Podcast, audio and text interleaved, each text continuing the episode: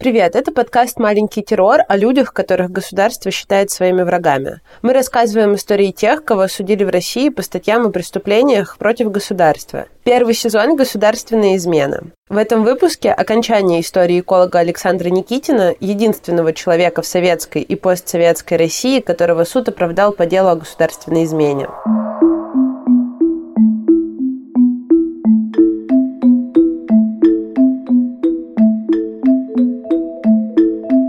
Привет, это Катя Аренина из команды 29. И Настя Андреева тоже из команды 29. Сегодня мы заканчиваем рассказывать историю Александра Никитина. В прошлом выпуске мы остановились на том, что сотруднику Международной экологической организации Белона Никитину первому удалось выбрать адвоката по своему желанию в деле о госизмене. И этот адвокат, Юрий Шмидт, начал добиваться его немедленного освобождения, но Никитин все равно 10 месяцев провел в СИЗО.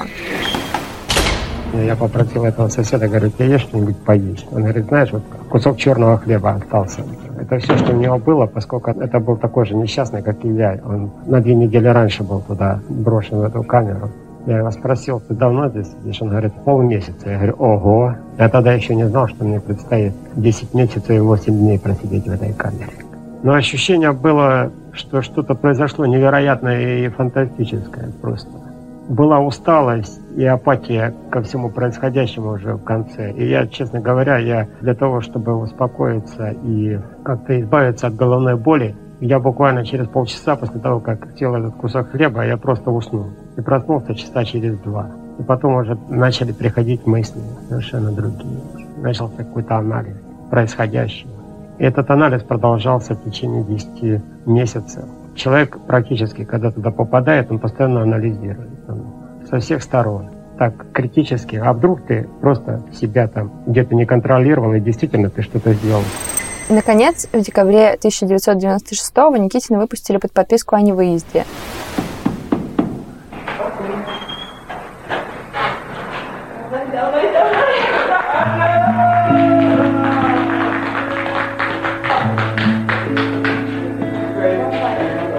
Саша дома.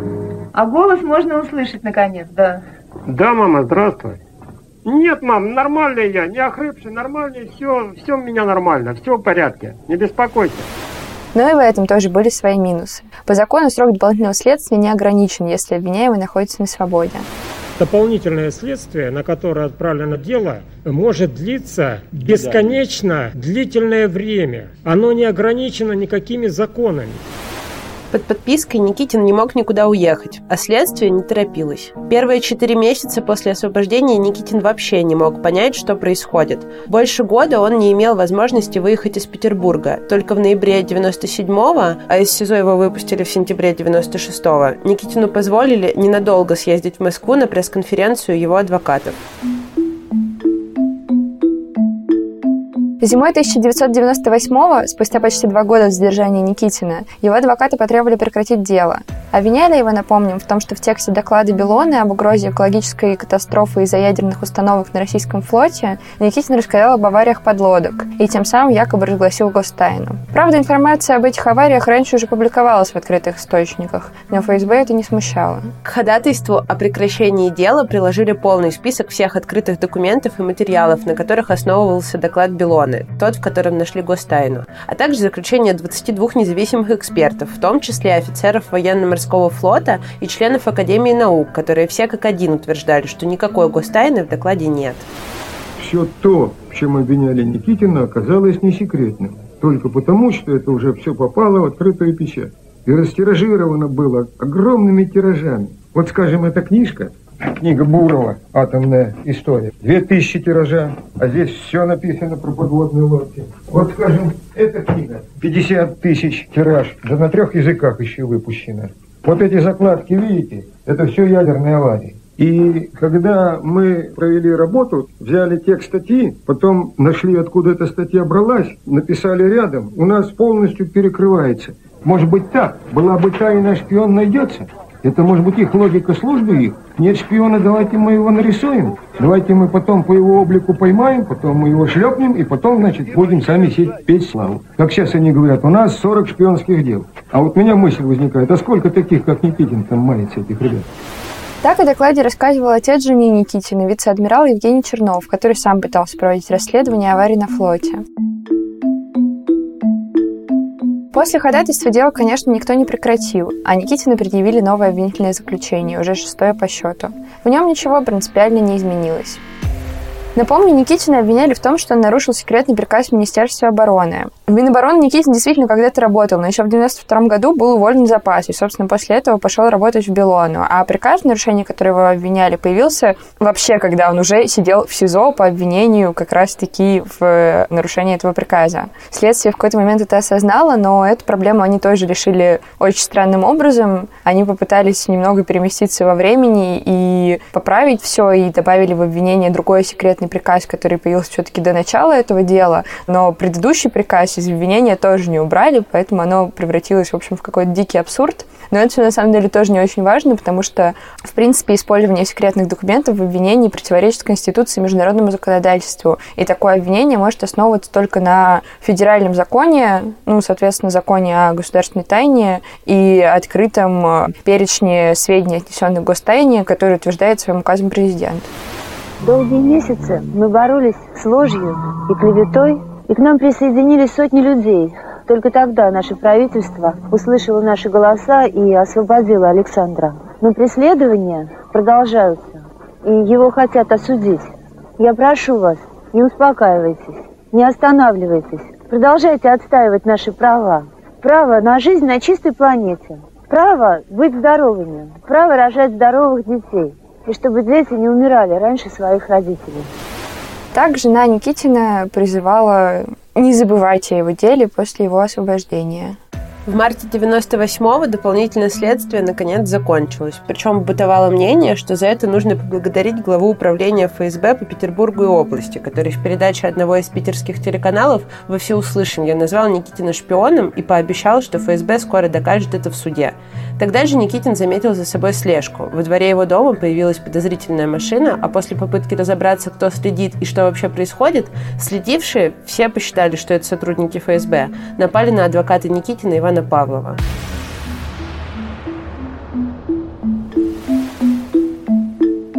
20 октября 1998 состоялось первое судебное заседание по делу. Первым делом судья запросил эти самые секретные приказы, в нарушении которых обвиняли Никитина и с которыми он не был ознакомлен. Приказы предоставили защите для ознакомления.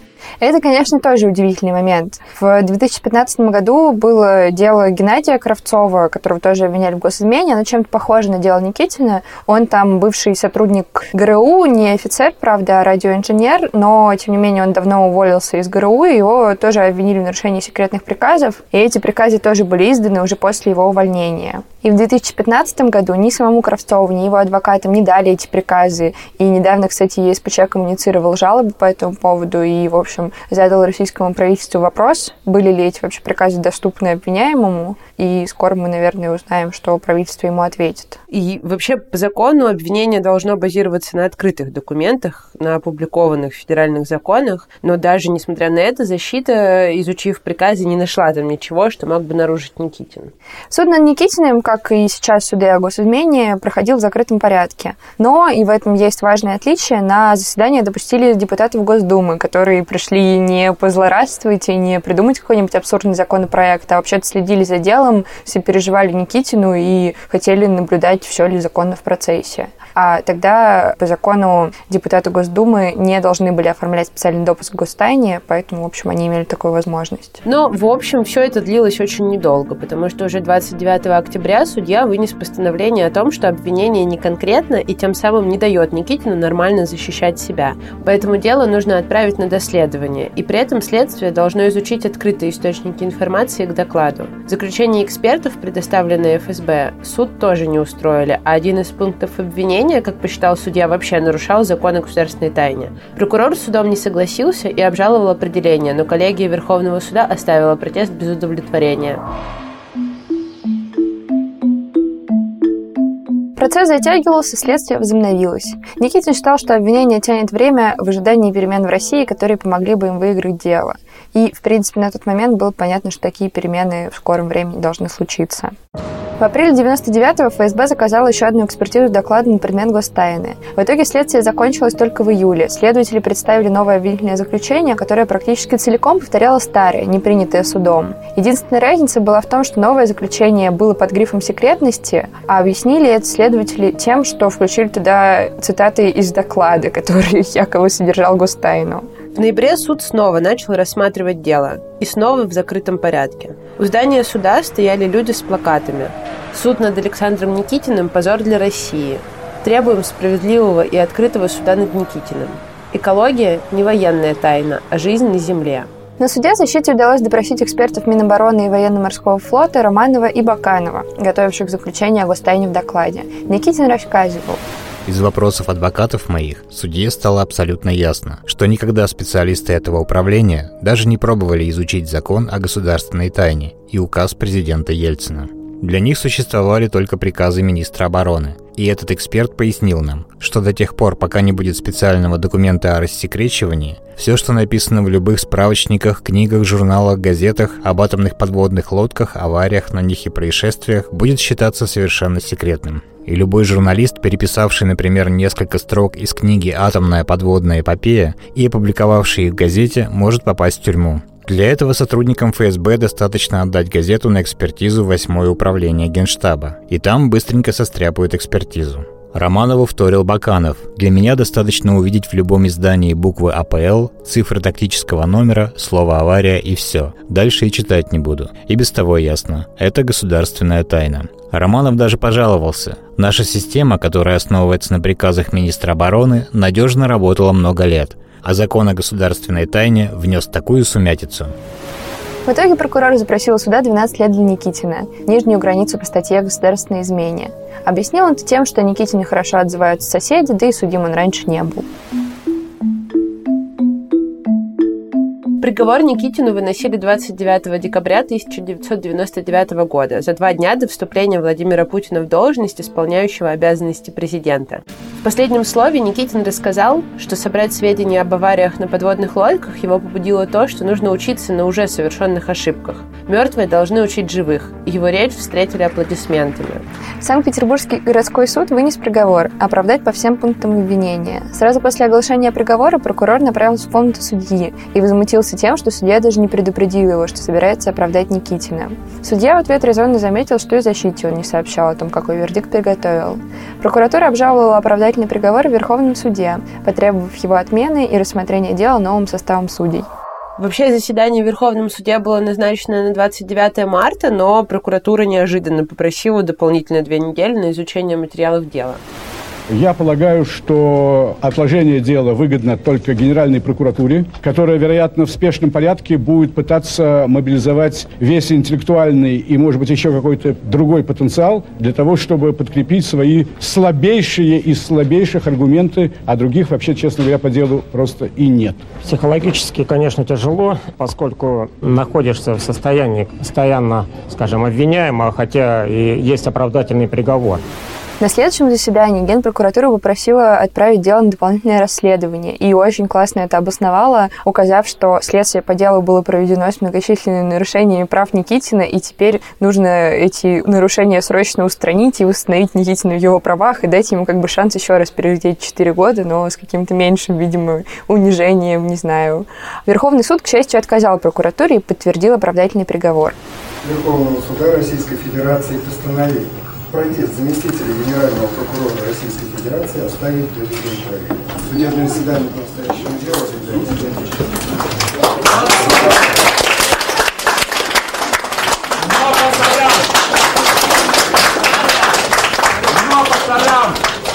После окончательного оправдания Никитин собирался выпить водки и продолжить заниматься экологическими проблемами. Но Генпрокуратура все равно не сдавалась и опротестовала вердикт в Президиум Верховного суда снова со ссылкой на нарушение прав Никитина. Только 13 сентября 2000 года решение было вынесено окончательно и бесповоротно. Оправдан. За месяц до этого случилась трагическая авария на подводной лодке «Курск». И многие вспомнили, как на суде над Никитиным независимые эксперты говорили о том, что большая аварийность на российском подводном флоте вызвана именно засекречиванием катастроф. Несмотря на это, и даже на то, что президентом только что был избран бывший глава той самой спецслужбы, которая так хотела отправить Никитина за решетку, всем казалось, что начинается новая глава российской истории. Первый оправдательный приговор по делу о госизмене в России, казалось, должен был стать началом новой жизни, в которой люди не становятся фигурантами безумных политических дел, в которых спецслужбы стремятся все засекретить юридических вопросов, которые мы поднимали вот э, за эти пять лет, они касаются не только меня, они касаются многих и многих людей, которые сидят уже, несправедливо сидят, которых несправедливо хотят осудить. Я думаю, что в принципе есть закон в России, есть закон, есть конституция, и Россия должна жить по закону и по конституции. Именно из-за прецедентного значения приговора прокуратура и пыталась добиться его отмены. Для них уже не так важна судьба Никитина, как важно, чтобы по такому же пути не пошли суды в России при рассмотрении дел подобного рода. Но, конечно, все оказалось не так. И дело Никитина стало не новой нормой, а единственным исключением. С 1997 года в России осудили больше сотни людей по статьям о госизмене и шпионаже. О двух третях дел ничего не известно. Такой открытости, как в процессе Никитина, больше не было. Суды, на короткий момент почувствовавшие свою независимость, вскоре стали слушать исключительно сторону следствия. Сам Никитин, его защитник Юрий Шмидт и другие адвокаты были уверены, если бы дело Никитина рассматривали на 10 лет позже, приговор был бы обвинительным. За 10 лет мы оказались в совершенно другой стране, и я, честно говоря, пытался себе представить, а что если бы дело Никитина возникло не в 96 году и рассматривалось не в 99-м, а вот именно сейчас. Я полагаю, что я даже прошу прощения, уверен в том, что если вообще мы живем в стране, в которой в суде можно совершенно спокойно на белое говорить, это черное, вынесенное судебное решение не исполнять, потому что оно не нравится, видите ли, Генеральной прокуратуре, они бы нашли какой-то вариант. То есть они бы просто переписали обвинительное заключение, не анализируя ничего, и там, поди, добирайся до Стасбурга, сколько лет, судьба Александра была бы, конечно, куда как более печальна, чем то, что ему пришлось испытать на самом деле. Но тогда, после освобождения из изолятора в 96 году, Никитин искренне верил, что его дело может все изменить. Если бы это дело завершилось моим осуждением, или завершится моим осуждением, то это, конечно, очень скажется на других людях. Но если это дело завершится моим оправданием, просто люди будут чувствовать, что им не надо бояться, если они не преступники, если они ничего не совершили, то им не надо бояться и э, боятся даже такой организации, как э, ФСБ. Как здорово было во что-то верить.